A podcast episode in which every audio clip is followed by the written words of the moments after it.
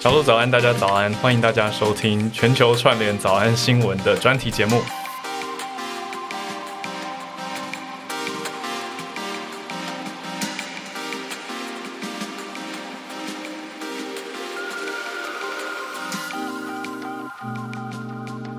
嗨，哈尔早安，大家早安。今天呢，我们的选题啊，由于是专题，我们要深入探讨一个，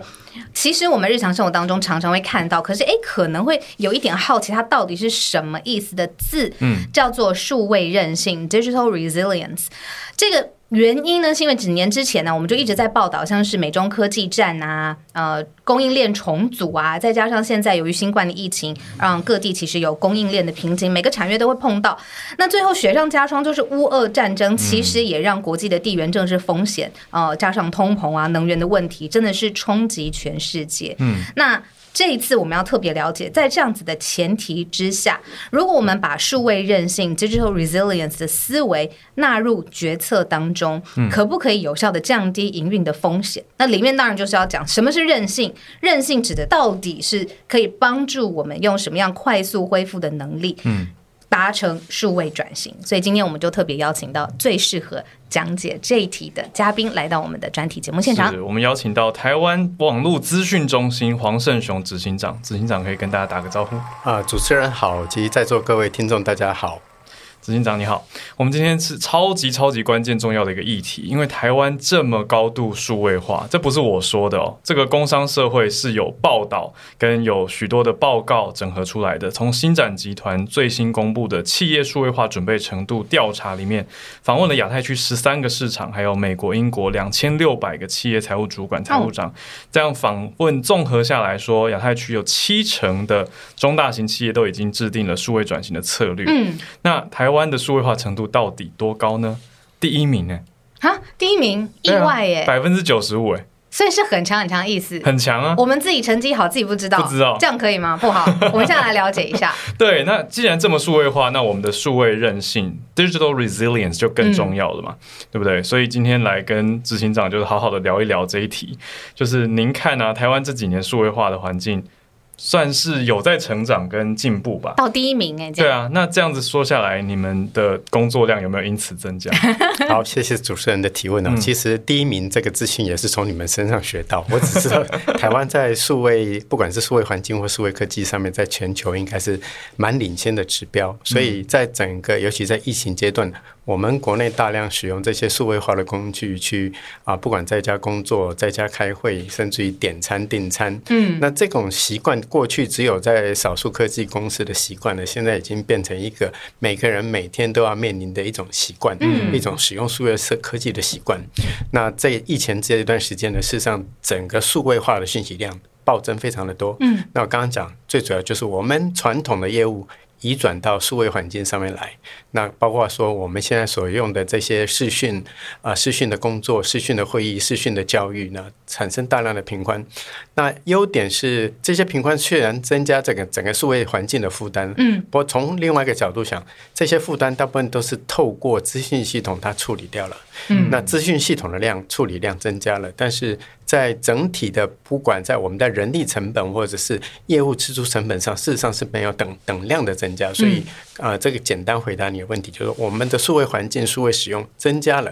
但是我们所使用的数位成本并没有跟着增加，所以这也是说科学发展带来一个公共财给公共带来的一个利益。哦，嗯，这只是整体社会其实可以更便利的使用数位带来的好处，但是不会更贵。对，白话来说是这样。对，没有错。对，我觉得既然聊到这个，也请网络资讯中心执行长跟大家小聊一下，网络资讯中心在这其中的角色是什么。那我们在啊 T W 那个扮演主要三个角色，第一个是负责点 T W，就是台湾顶级国码的注册跟管理。嗯，那第二个就是 I P 位置的发放，那我们负责台湾地区所有的 Internet 使用的位置。今天上网最基本就是需要一个 I P 的地址。对，那透过这个地址的发放，我们给不同的电信事业、不同的网络公司呢，他们在发放给他的使用者，所以是 I P 地址的发放。那第三个是治安紧急应变及协调中心，就 TWCC。那这个地方是最主要是紧急应变跟资讯安全相关的这些紧急应变及啊应变的协处机制。那包括说讯息的通报，如果收到国内国外或公部门、私部门。各种治安的讯息呢，那我们透过相对应的管道呢，把这个讯息传递出去。哦，所以这是我们最主要的啊业务的执掌的面向。嗯，我听到几个关键字都是我们早上新闻常常讲，你说 IP 位置、国内国外的讯息，然后甚至是跟公部门有关的交集，原来都是在执行长的负责范围当中。对，那我们就讲到了今天的主题啊，数位韧性。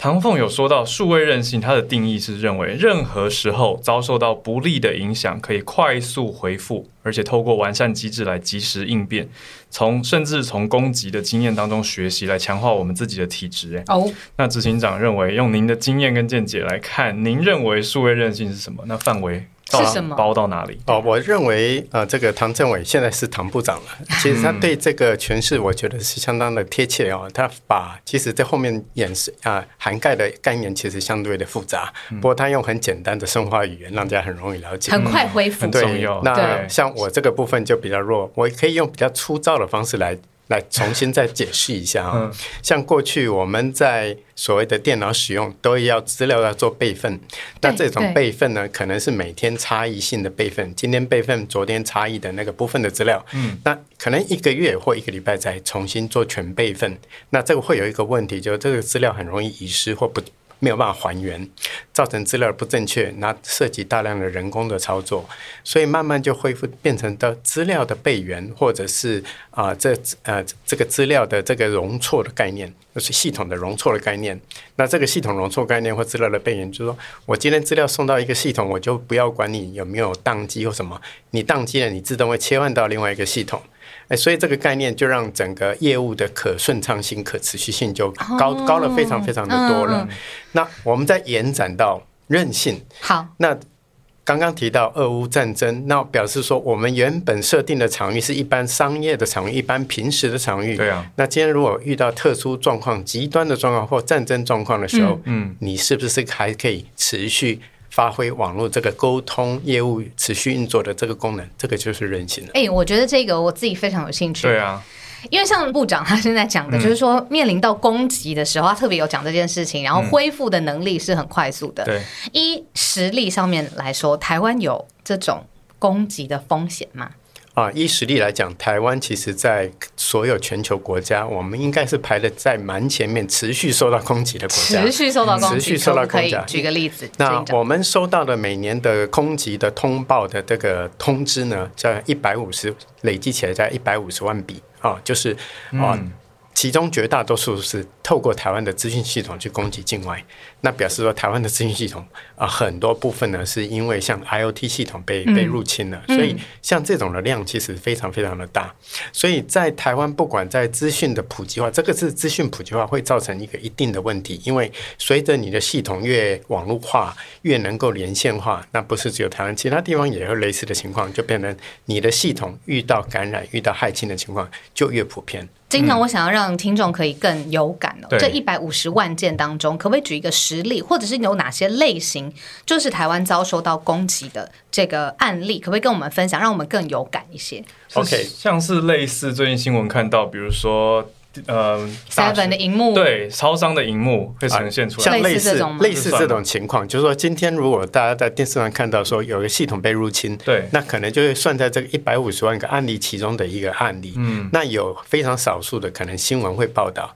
那绝大多数是透过其他的方式呢去处理掉这个这个害侵的行为，嗯，或者是减缓掉这个害侵的攻击。还有什么？像是网站上面哇一打开来就发现跟文不对题，对，或者说你看到你的网页整个被置换。掉了，那像这些都是，其实我们是蛮常看到的，就是网页被被整个置换，资讯系统被入侵，或者是家中的摄影机被 被入侵，那这些都是我们蛮常看到的一种被入侵的一种状况。金长刚刚讲了一句话，我跟浩尔的眼睛，对啊，家中摄影机被入侵是蛮常看到的状况，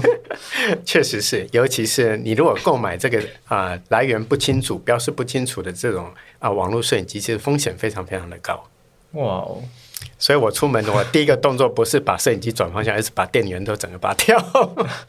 我们待会再回来讲一下，就是怎么样可以自保，好，作为个人或作为企业，或者整个政府跟民间的协调。可是，警长，你刚刚有说台湾算是全世界排名当中前面遭受到这个频率啊，这个类型都最多的。对，为什么？为什么是台湾？啊、为什么台湾？我应该这么说，我们一方面在资讯环境我们相当的普及，那第二方面刚刚提到有一个一点呢，大家在使用这个资讯系统、资讯环境里面，对于资讯安全的概念不是那么落实。哦，比如说我购买一个系统，我可能就用原厂设定的密码，嗯，我也不想改，零零零零，呃，类似像这样，你讲出一万个人的密码，不止对，可能可能可以入 用这个密码可以入侵超过一万个以上啊、所以这个是属于基本的一般民众对治安的意识。那大家很多人可能对这个东西没有这个意识，因为太简易、太好用了，所以就把它安装直接启用。那我们以前在治安方面其实也推广了好多年的努力，那为什么现在要讲数位韧性？是有多出哪些东西？哦，这是一个好题目。其实台湾很早就意识到，台湾其实受到很大量的这个治安的攻击，啊所以政府这几年投入非常多的治安领域的这些投资或研发或者是建设。那回到你刚刚的问题，韧性，那到底差别在哪里？对我举一个例，过去治安不会做，做现在我们有在做的部分呢。过去自然是针对一些关键核心系统的保护，或者是一般我们负责让业务能够持续营运的一个资讯系统的保护。那什么是韧性？我刚刚回到我刚刚韧性的定义，极端情况或者是战争状况的时候，那像台湾在投入更多的资源在。过去啊，现在海缆的规划怎么吸引更多海缆连接到台湾？资料中心的规划，像很多 Google、像像 Facebook 或者是像啊微软，他们都循序的在台湾规划要建立它属于它的 data center。嗯，这种资料中心的这个入入啊入进入台湾。那像这些大型的基基础建设，那像我们已经通过太空法跟太空中心的这些作用法啊，这、这个机构相关的法案，那像这些东西都表示说，我们不是只满足目前平时状况通讯的需求，嗯，我们也要扩展到紧急情况在海缆的需求或卫星上面的需求。嗯嗯所以这个，海底通讯、卫星通讯，像这些大家平常接触的很少，但是你如果考虑到韧韧性，国家的韧性，它变成是一个非常重要的关键元件。嗯什么时候会有紧急状态到需要用到额外的这些能力？比如说从海底的通讯、从卫星的能力上面来加强。啊，好问题。被炸的时候我们刚刚提到就是啊，最主要是两种状态，一个是非常紧急极端的状况，嗯第二个是战争状况。对，那在紧急状况呢，过去我们就是用平时来演练。那譬如说像河川，我们要设计一个河川，可能用五十年当做一个河川淹水的界限来规划一个新的河道。嗯，那资讯系统过去也是有点类似这这个概念啊，比如说我一整承受网络的攻击，比如说五十个 gigabit 的攻击，那我就设计容量是五十 gigabit。那这样以以为可以撑过五十年，嗯，结果没有，因为资金系统它的工成本供给成本非常的低，它今天冲破五十 gigabit，明天就可以冲过六十河水暴涨，那河水暴涨是要等一百年后才会再暴涨，所以是数位是非常非常快，它。是具有这个延续性，包括供给都具有这个延续性，所以变成说我们在设计上来讲，就变成说要加大力道，把这个平时的状况呢延伸到极端状况，要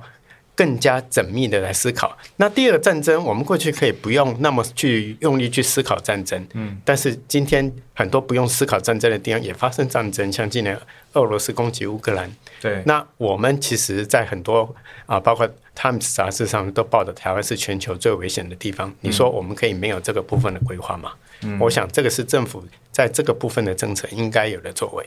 一阵子之前呢、在立院就有立委质询的时候，就是执行长去回答的。就在讨论到说，台湾的海底电缆到底防护力有多强？嗯执行长当时的答案就说，平常有九十五分，嗯可是战争的时候可能不到五十分。今天在节目上，可不可以执行长再多跟我们讲一下，为什么战争的话会这么不及格？谢尔公听啊，真我举一个例，因为我们如果考虑平常商用的需求，基本上我们现在的海缆供应跟它的容错都没有问题。回到我刚刚讲资料系统的容错，平常的时候，没有问题。但是今天我们如果考虑到韧性的时候，那发觉说紧急状况、战争状况的时候，某些情境是不适用的，就变成我们可能少数几个海缆站呢，一旦比如说我们的某一个海缆站被攻破了，嗯，它可能占了我们的七成的讯务就没有办法通讯了。讯务是指这个我们全台湾的流呃全台湾的网络的流量可能就没有办法运作，或少没有分散风险。对，就变成我们平常是有足够的分散风险，因为平常的样态不会发生那种极端的情况。嗯，所以百分之七十在那里，OK 所。所以我们都接受百分之九十九十九以上，平常是没有问题的。嗯嗯，但是我们当我们回到说，我们要不要考虑一下战争状况，就把战争情状摊开来盘点一下，发觉说如果要达到韧性，确实是有一些工作还要再努力一下。那是怎么样广设各种通讯站？增加建设吗？呃，从某一个角度，我刚刚提到资讯系统的扩充呢，它跟成本不是对应的。但如果说，当然也是有局部的一些成本，那我们就是在整个政府在可负担的范围之内呢，怎么在利用最小的资源呢，能够达到最大的韧性。预期韧性达到的需求，那这个是政府在整个资讯呃数位政策上也花了蛮大的努力，因为预算每年的法定预算这是大同小异，但是要这个法定预算的盈余的范围之内呢，去做各种不同的政策的变化，那也是考验政府的这个能力。就是买回来的菜都差不多是那几项了，怎么样考验大厨炒煮出得好。每一年都比就是前一年的菜更加丰富。厨艺都要进步。嗯，因为我刚刚正想问，就是说，嗯，未雨绸缪当然是好的事情，也很重要，但总不能很极端的一直准备最严重、最极端的状态，那耗费了政府资源，怎么样去找一个平衡？啊这个也是政策工具上面很重要要考量的。啊，对对对对，这一点其实我们从一个更简单、大家更有感的，像这次的防疫措施就好了。嗯，那防疫措施最极端的是全部都清零，全部都不给外出，全部都关在家里面。对，但是这样做比较有机会清零，也不可能完全清零，但是造成的结果是经济社会无法负担。嗯，那其实网络资讯安全韧性也是同样的道理，我们不可能做到清零，但是我们可以做到的是，今天当敌人攻击我们的时候，他要付出非常非常昂贵的代价。嗯，那这是我们可以把我们的可持续性呢扩充的一个机会。那要做到清零，就是你刚刚讲的，那可能我们国家经济就没有办法负担达到这个清零的一个水准了。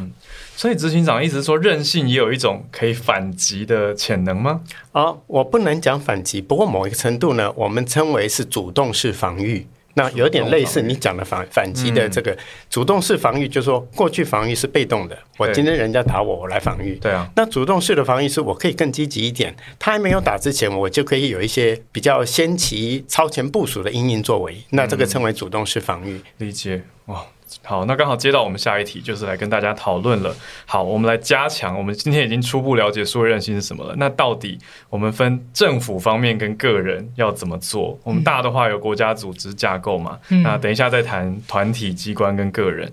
政府即将要成立数位发展部，简称数位部，由唐凤来担任部长嘛？那执行长的眼中，期待这个新部会会怎么去加强整体的国家数位韧性结构？啊，当然，数位部它聚集了很多政府重要的治安的机关哦，包括从国发会整并进来，从交通部，包括从通常会整并进来，很多重要的跟资讯科技相关的机关。嗯，那过去当然治安一个前提，治安是在各个领域都会发生，在不同的部会都会发生。那把这些跟治安直接相关的核心功能呢，整并有一个好处。对于核心业务的执掌，对于核心业务的这个政策的指派呢，能够更加的清晰，这是一点哦。所以整个这些核心业务整并的时候，它会发生治安政策的一个中效。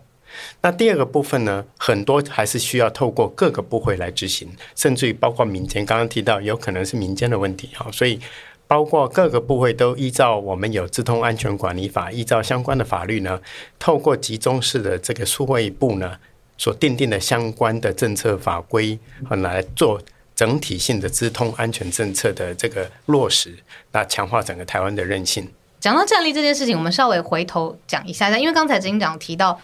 是极端的状态或者战争的状态嘛，可是现在大家都在说就是资讯战跟认知战这件事情，就是也是当然也是你们辖下非常非常重要要防御的一件事情，对吗？我的理解。啊，从资讯战呢技术面当然是跟啊我们不管是我们或者是数位部本身是非常高度的关联。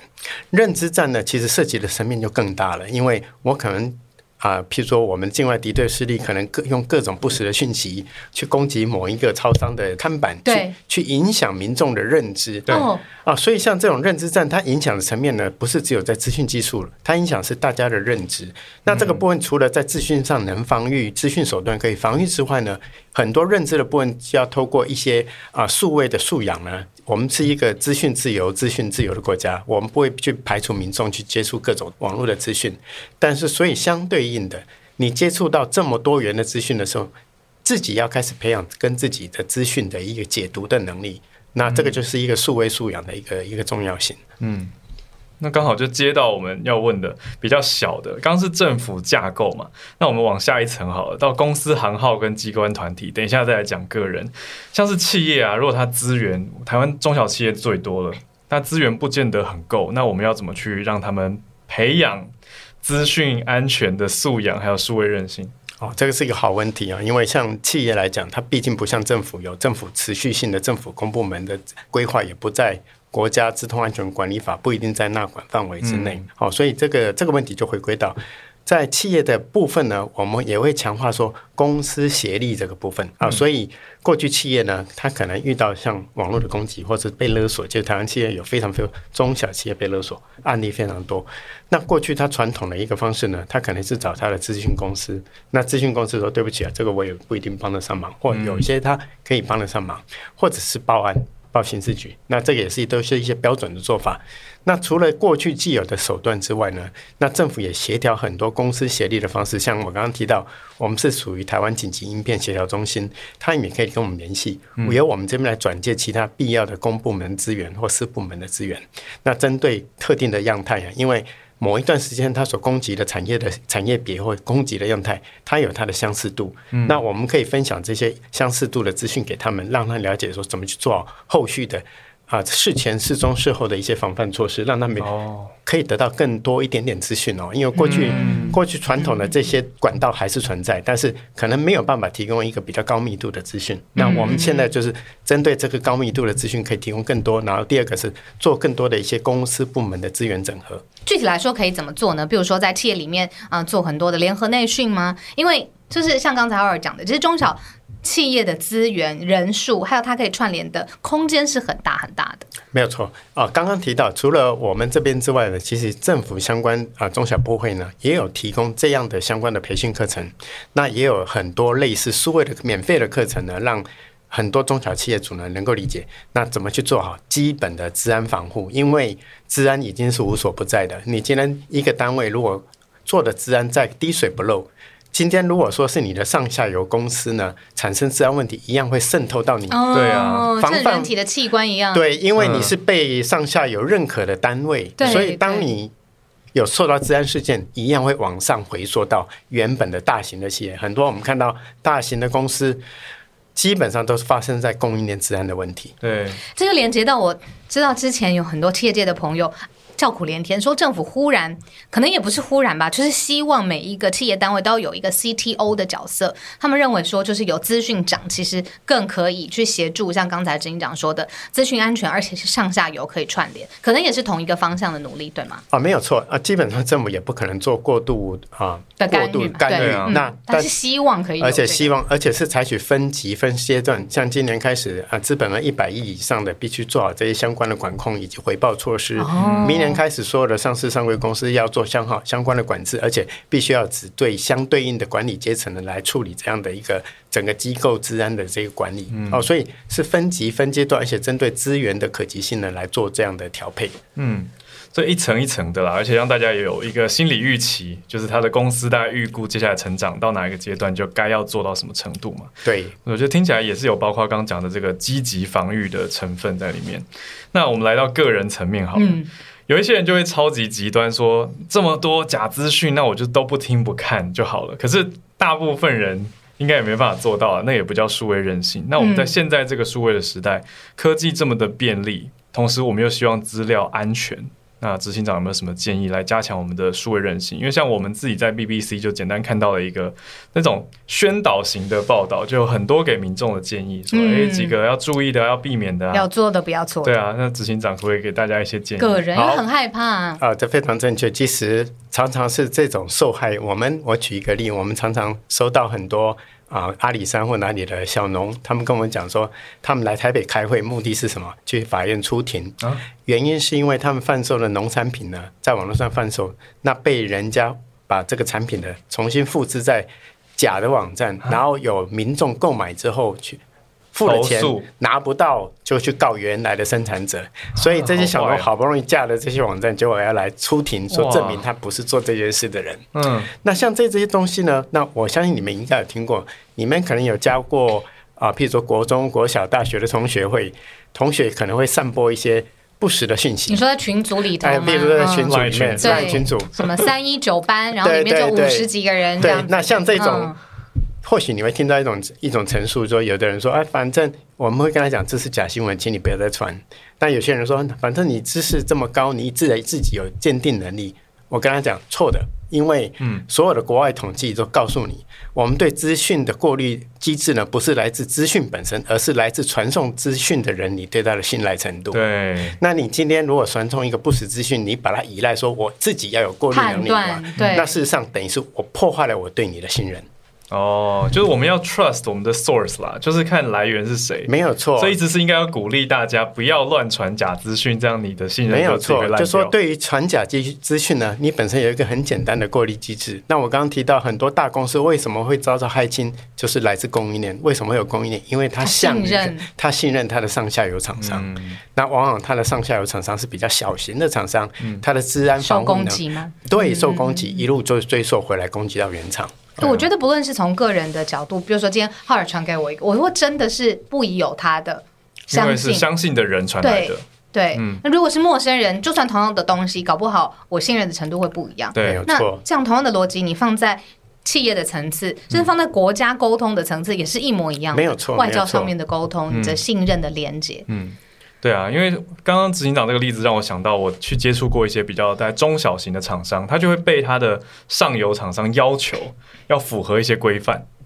那某种角度上，当然这样很安全，可是换一个角度，对于这些中小厂商来说，他也很辛苦，我在想配合啊说，。对啊，阿里山小农他自己的这个时令，他的这个产量都已经忙不完了，然后他还要配合现在数位韧性这个很大的字眼，哦，简单讲，我们会觉得这是一个额外的成本，对于终终端用户或者是这些小农或中小企业，这是一个额外成本。对，当我们从另外一个角度，今天你如果说完全不理不睬，我相信绝大多数人是不理不睬，可那是你就会被害到啊。你不一定会被害到，那你必须思考说，你对这些东西不理不睬呢，你必须为这些不理不睬去承担它可能的后续成果，因为今天这些风险呢，不是在你可以预期的范围。我刚刚讲了，过去啊资讯系统的这种风险跟过去河水泛道五十年才发生一次不会不一样，它只要发生过一次。它明天马上就重复发生。如果过到这种诈骗诈术有用，它明天马上送出更多的诈术出来。哦，哦，所以你今天都完全不理不睬，你可能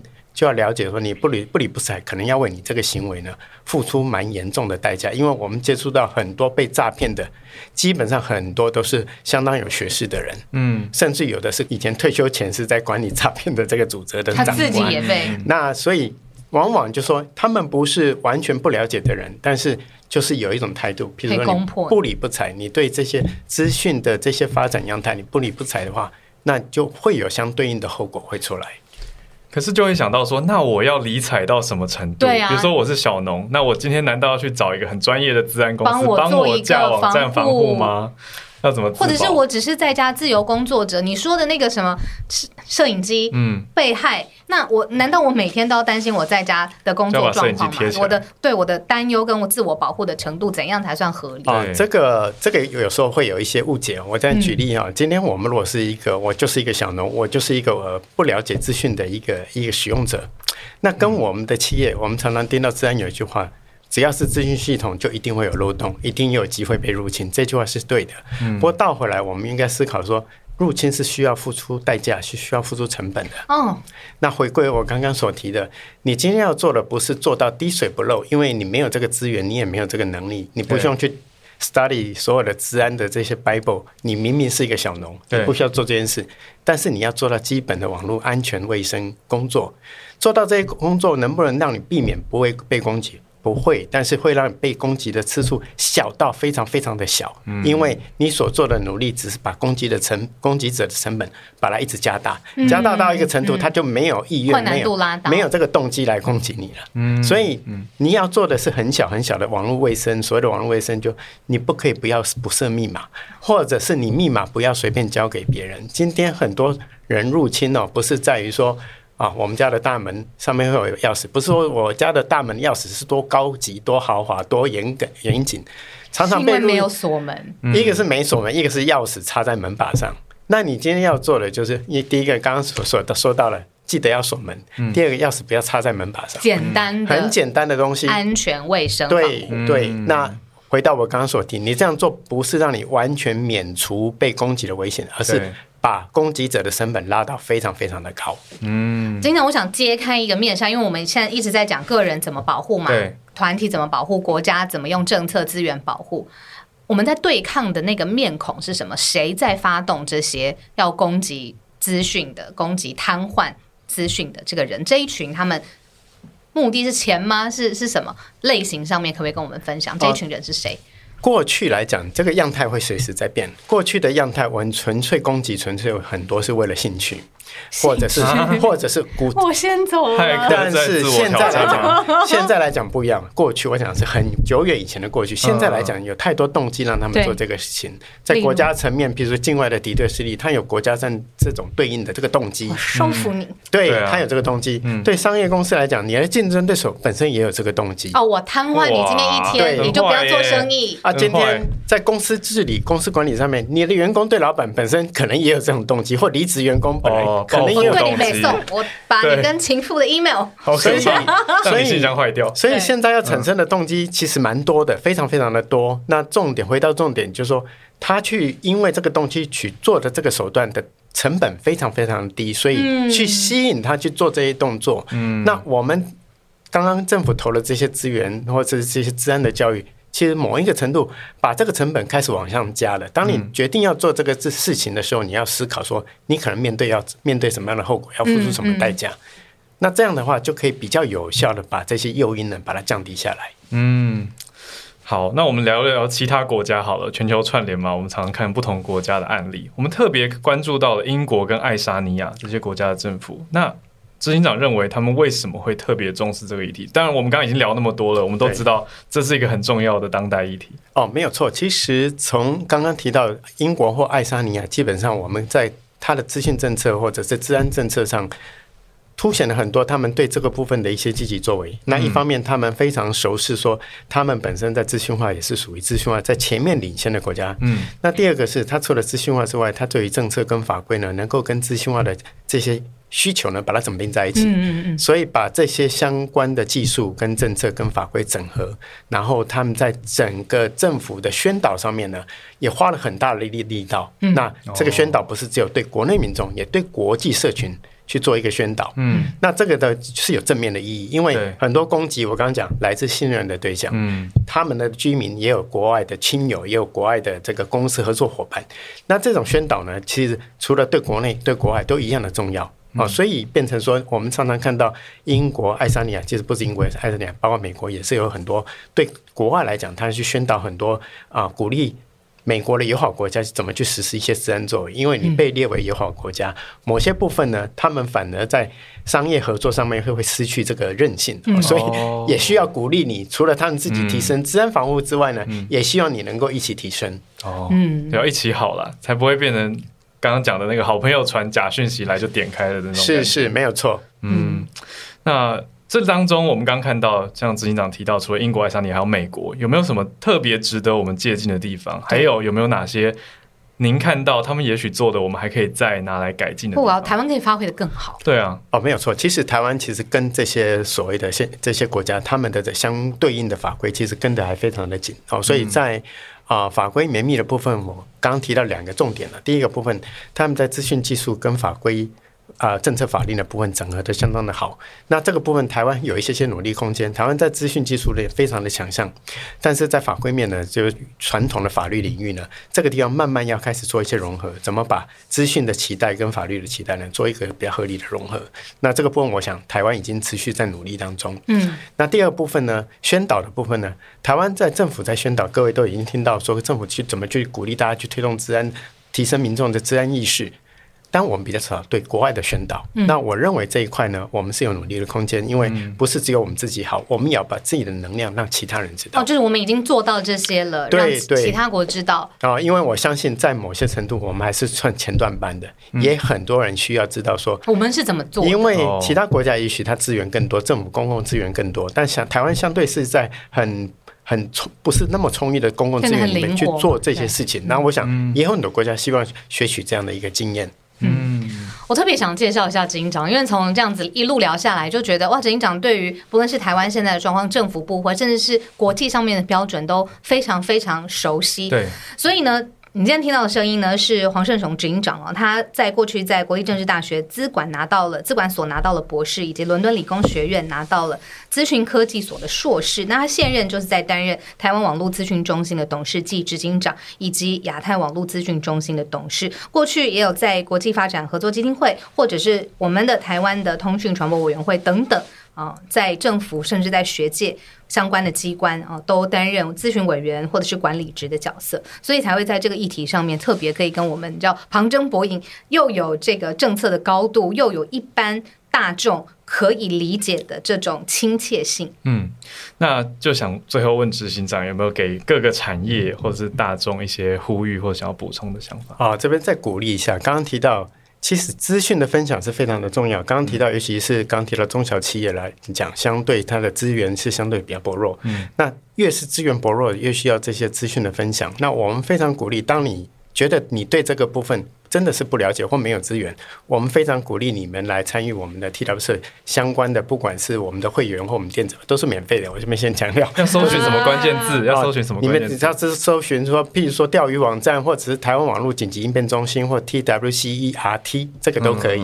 啊，都可以马上就找到我们了。嗯，那我们可以非常乐意提供这些资讯给你们，包括最新的这些攻击样态。那这些资讯的分享对你们本身是有非常的重要，因为嗯，这些治安的攻击是随着产业别、随着时间一不断的在演进。那你如果知道了解这些资讯呢，事实上可以让你及早去了解说，当你在这个事前、事中、事后，你应该做好哪些准备工作。嗯，那在尤其大家在资源不足的情况下，有哪些资源不足的一些可以采取的措施？我想这些对中小企业会更加的务实，对于治安防护也会会更加有帮助。我今天学到超多的，我觉得重点就是我们。以前的想法就是啊，我只要弄好防毒软体就好了啦。可是防毒软体也不太了解它到底是做什么的。对，但其实时代要我们也要与时俱进，就是资讯安全也要与时俱进，所以才要学这个数位韧性。那不只是个人，到了机关团体、公司、行号，还好我们今天听到很多很宝贵的不同层级的。对，大家可以主动的去做一些比较积极的防护作为。对，然后像公司如果有治安部门的话，我觉得应该要跟执行长的单位连在保持紧密的联系，就是看一些新公告，因为。有一些你们观察到的新的攻击最新的攻击方应该会更新给大家。对，那也这也是我们的任务啊。我们任务把这些资讯呢，尽量可以提供给更多的这个接受者，包括中小企业、一般的终端的阅读者，越多越好。那通过这样的资讯的分享，让他们知道说，他可以不理不睬，但是这个资讯他可以在有限的范围呢，能够尽量去理解外面的世界发生哪些事情。嗯。非常非常 relevant，就符合我们现在。就像大家诈骗也是要一直学习各种不同的样态，资讯安全也是一样，大家一起来加强我们的数位韧性吧，digital resilience。对，今天就是我们的关键字。那也特别谢谢执行长把这个听起来有点遥远、有点巨大的字眼，可以把它呃缩小范围，让我们觉得说，哎，其实每一个人其实都可以跟他有一点关系。谢谢执行长今天来到我们全球串联早安新闻的专题节目上面。好，谢谢主持人，也谢谢在座所有的听众，谢谢，谢谢。